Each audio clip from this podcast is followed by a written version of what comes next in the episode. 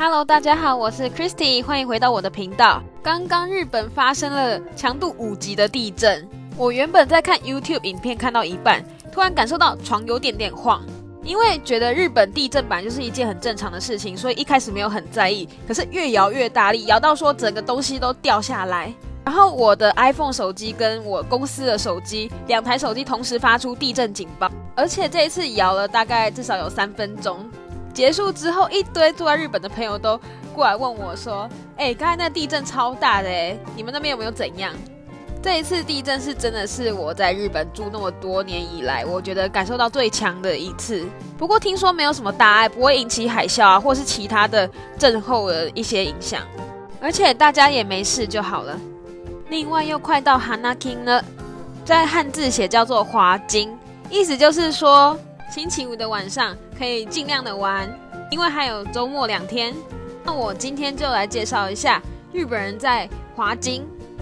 准确来说应该说他们的夜生活通常都是怎么样度过的。首先来到日本之后，我觉得日本人真的是玩的比台湾人还疯。虽然说你们的印象都是日本人平常都很认真啊，工作压力很大啊。但是因为他们工作压力很大，所以我才会觉得说，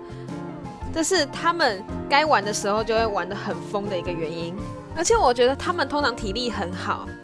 比方说下班之后，明明就加班到很晚了，还可以跟同事啊、老板啊一起去个居酒屋，喝到终电前才回家。而且有时候因为觉得同个性别太无聊，所以他们常会就是在酒局的时候啊，把呃男男女女的二二啊或者三三这样叫过来一起。有时候男女看对眼之后嘛，然后就再去下一摊啊，然后之后去个卡拉 OK 啊，然后再之后你们就知道会做什么了吗？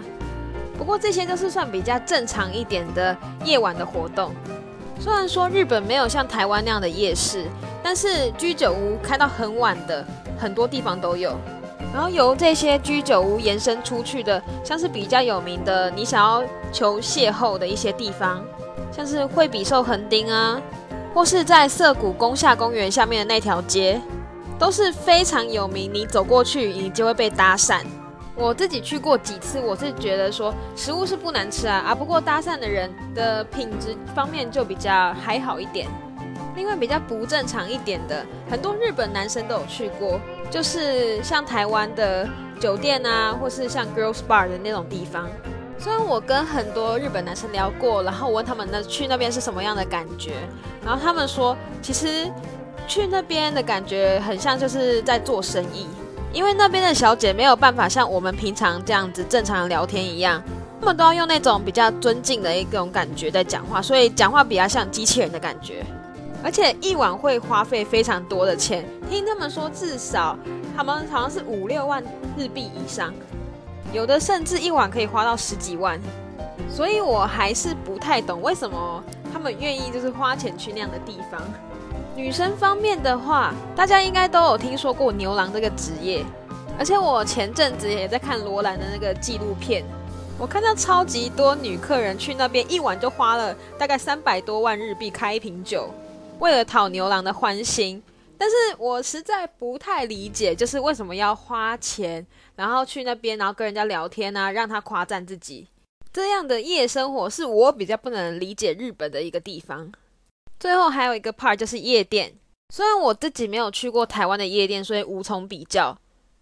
不过日本大部分的夜店都分布在涩谷或是六本木这样的地方。涩谷的方面年龄层比较年轻，六本木方面就是比较多外国人，然后年龄层比较成熟一点。而且以我个人的经验，因为我很常就是下午出去，然后到晚上终电前才回家，或有时候甚至是因为赶不上终电，所以到早班车回家的时候，涩谷还有新宿这两个地方永远都超级多人。